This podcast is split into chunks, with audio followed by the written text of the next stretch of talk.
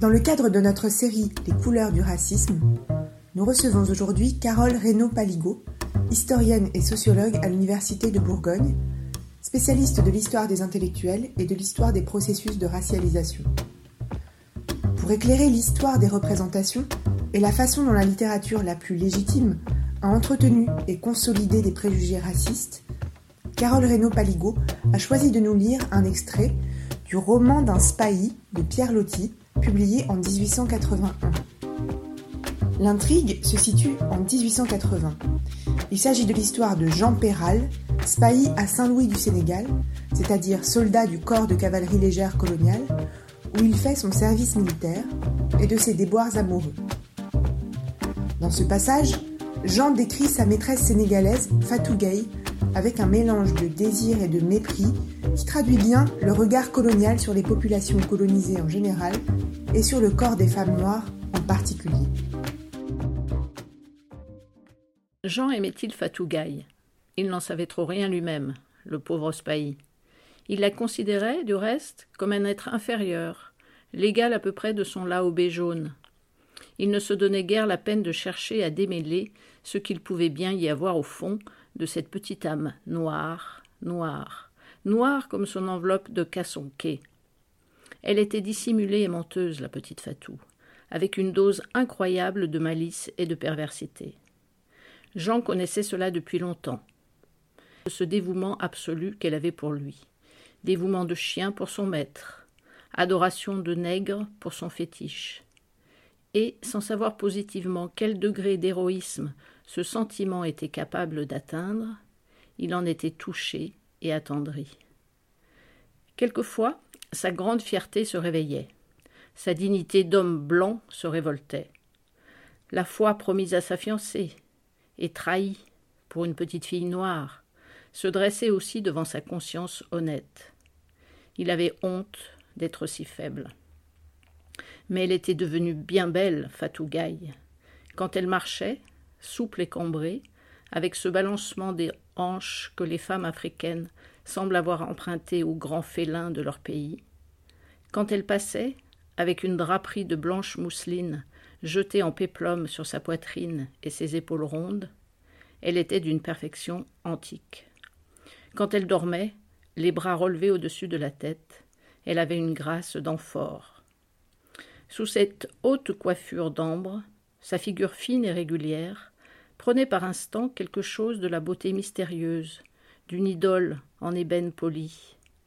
Ses grands yeux d'émail bleu, qui se fermaient à demi, son sourire noir, découvrant lentement ses dents blanches, tout cela avait une grâce de nègre, un charme sensuel, une puissance de séduction matérielle, quelque chose d'indéfinissable, qui semblait tenir à la fois du singe, de la jeune vierge et de la tigresse et faisait passer dans les veines du spahi des ivresses inconnues.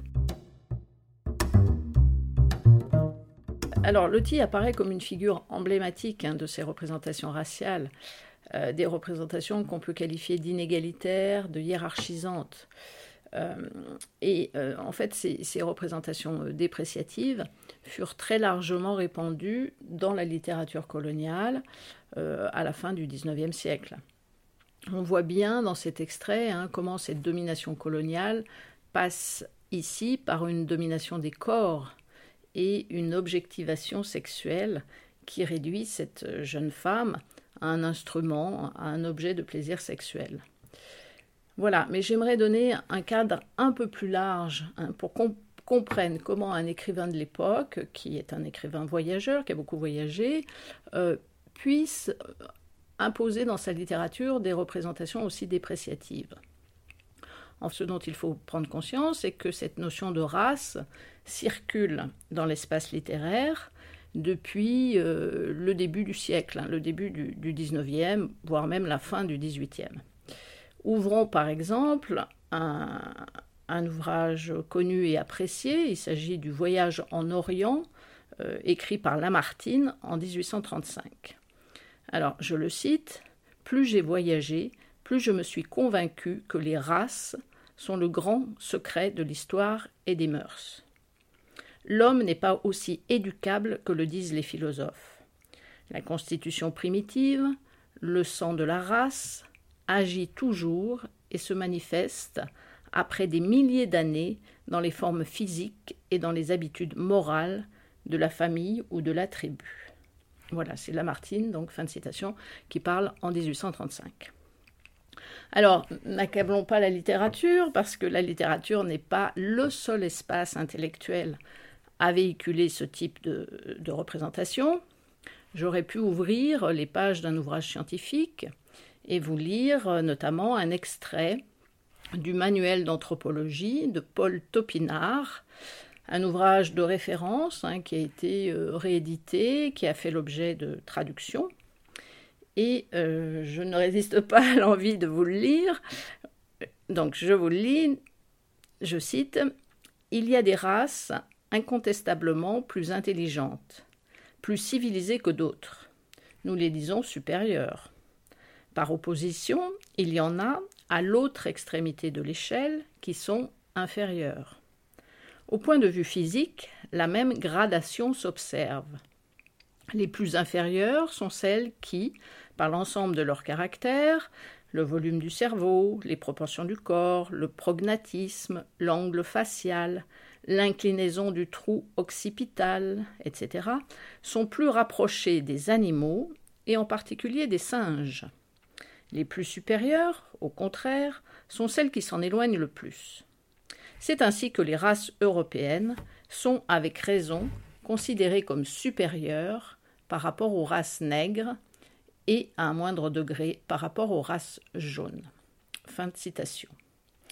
Voilà, donc on est dans la science la plus officielle, hein, l'anthropologie, une science tout à fait reconnue, euh, et euh, qui connaît euh, une grande expansion à la fin du XIXe siècle et encore plus tard euh, dans les premières décennies du XXe siècle.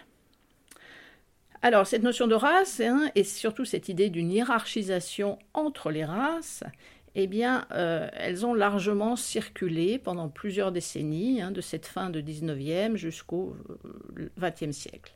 C'est-à-dire que des historiens, des géographes, des philosophes, des publicistes ont utilisé cette notion pour expliquer l'histoire des nations, et notamment la prééminence de certaines nations sur d'autres.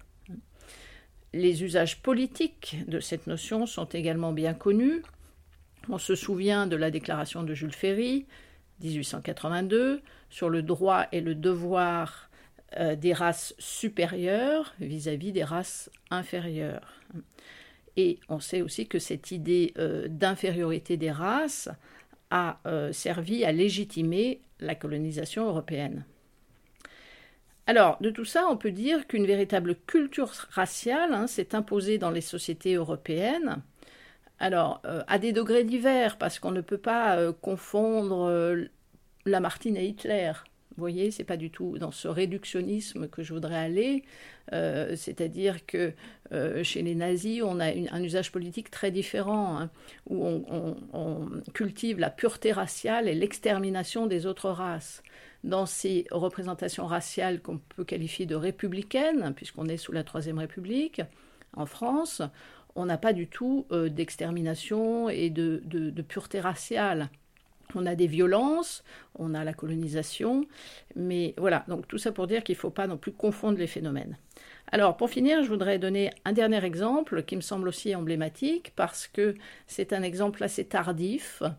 Euh, on est dans les années 1950 cette fois-ci. Et euh, c'est un exemple emblématique puisqu'on est toujours dans cette culture euh, intellectuelle. On est à Sciences Po Paris, enfin l'Institut d'études politiques de Paris. Et celui qui parle, à qui je donne la parole, c'est André Siegfried, qui est considéré comme le fondateur de la science politique, qui a été enseignant. Euh, euh. Et alors, qu'est-ce qu'on peut lire dans ces livres ou euh, dans ces manuscrits, puisqu'il y a des archives disponibles, c'est-à-dire les textes destinés à ces étudiants?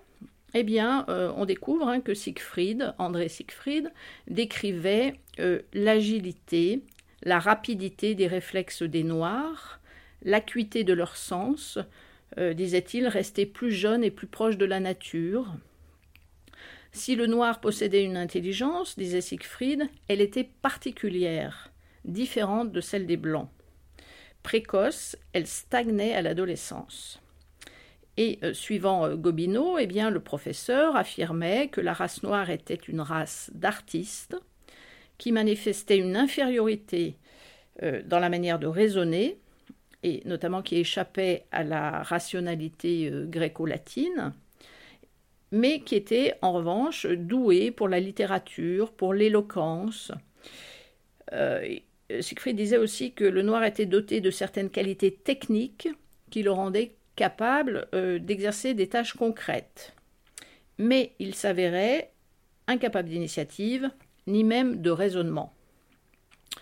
Euh, et Siegfried concluait donc qu'il était dans un état euh, d'infériorité en termes d'efficacité et de rendement humain.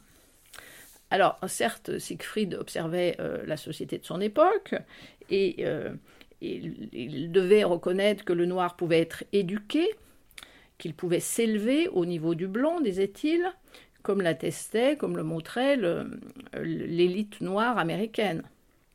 Mais euh, il ajoutait que la race noire restait inférieure, et alors une infériorité pas totalement irrémédiable, mais euh, qui serait très longue euh, à s'estomper, disait-il. Et dernière chose, donc, cette infériorité, elle est clairement établie, mais en même temps, Siegfried était très inquiet euh, devant la menace, euh, la menace démographique, disait-il. Hein. Il parlait de pression démographique et, il expliquait que cette euh, démographie hein, assez dynamique faisait que la race noire devait être contenue afin de préserver la race blanche.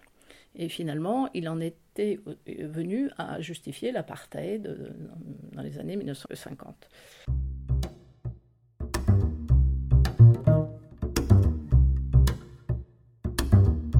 Vous avez écouté le premier podcast de notre série mensuelle Les couleurs du racisme.